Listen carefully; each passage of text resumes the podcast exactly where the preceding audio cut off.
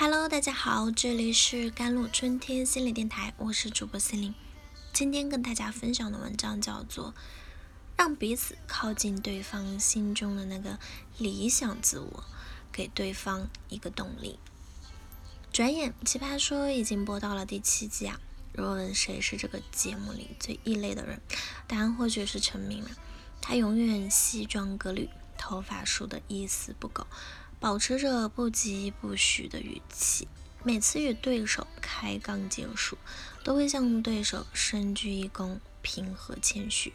连经常吐槽他的马薇薇也忍不住夸赞：“我经常挖苦他鸡汤王，可是这个世界啊，却因为他这样的人，才让我看到一点点希望。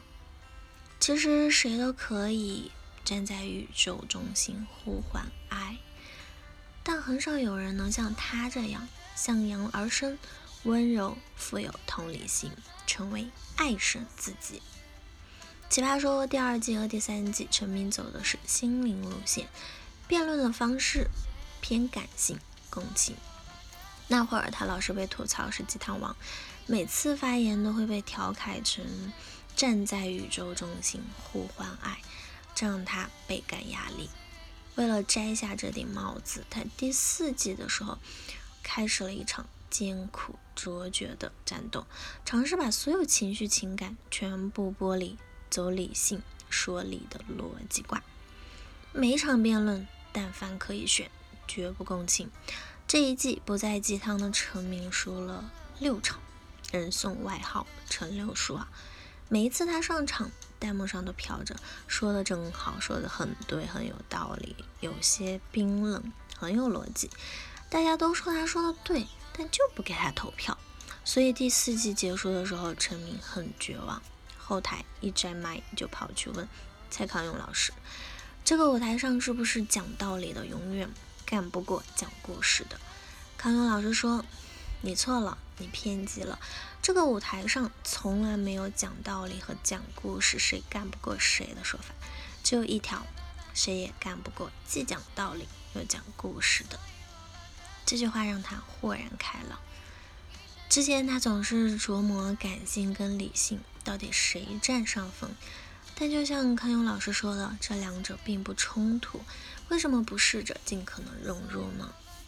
康永老师诚不欺人，第五届成名，终于拿到了 BB King，不知是理性还是感性的纠结。作为辩手，过去他在结辩发言之前，内心还会经历一番挣扎决绝。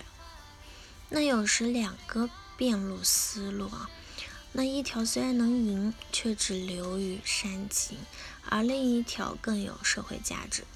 值得更多人听见，却不能帮助胜利。到了第七季，已经赢过一次的陈明终于放下了辩手的身份，不再为胜利而战。奇葩说第一季，邦尼提出了一个有趣的观点：考察一个男人政治观，不如和他谈论女人。在一个男女平等的社会，一个男性受过。高等教育能够对时事和政治侃侃而谈，那并不意味着他具备足够的性别意识。与男人谈论女人，才能看清他是否对身边的人给予无差别的尊重。而两性关系是家庭生活和社会交往最基本的关系。陈明的身上有很多男性缺少的那种对亲密关系智性的思考。陈明结婚近十年，几乎没有与妻子争吵过。在妻子眼中，陈明是个笨蛋。他曾采访中说，陈明骨子里是个怯懦的人，私下没有什么辩驳欲，别人说什么都好。但他有股韧劲儿，能够在锤炼之后爆发。早年武大研究生辩论队而招新，他磨磨蹭蹭不想去面试，是他媳妇儿开车把他送到面试地点。告诉他必须去。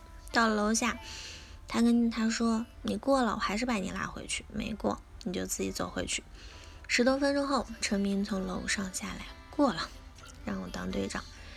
如今，陈明出门录制节目，也是妻子帮他联络和打点行李。